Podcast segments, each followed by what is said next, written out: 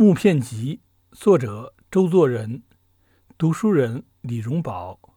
二十二，枣豆与香皂。古时中国洗手常用枣豆，在古书上看见，不晓得是什么东西。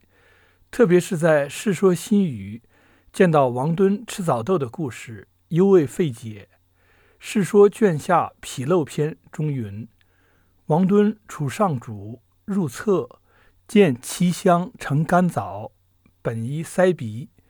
王位侧上亦下果，随时至尽。既还，必请金枣盆盛水，琉璃碗盛枣豆，因倒着水中而饮之，谓是干饭。群婢莫不掩口而笑之。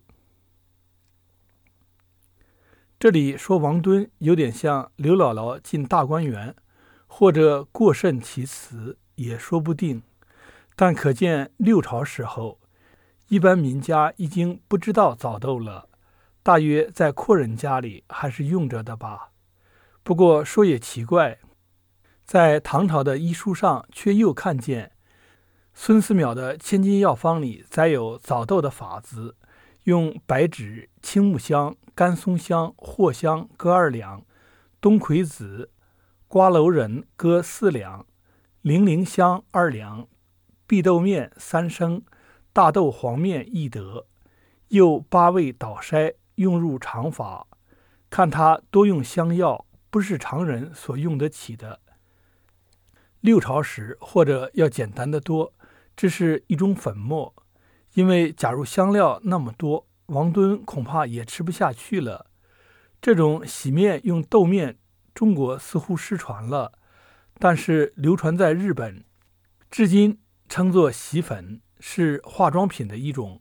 不过我们在《红楼梦》第三十八回说大家吃螃蟹的地方有这样的话，又命小丫头们去取菊花叶、桂花心熏的绿豆面子，预备着洗手。这显然是一种早豆，可见在乾隆时还有人用，不过没有这名称罢了。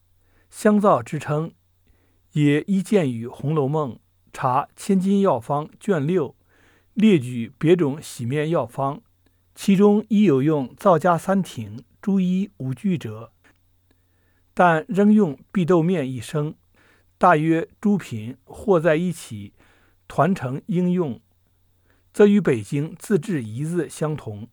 三十年前，店家招牌有书引荐俄仪者。盖是此物，当时算是上等品物。记得一笔记，即南宋时皇帝聚丧，特别用白木制玉座椅子。有人入朝看见一位白檀所雕，工人笑曰：“丞相说近日宫中用阴脂造夹太多，尚有繁言，怎么敢用白檀雕椅子呢？”其实皇宫里尚不用椅子，却用皂夹。亦是其事，这大概是南北习惯之不同。北方用朱鹅仪，所以俗称仪字；香皂亦称香仪字。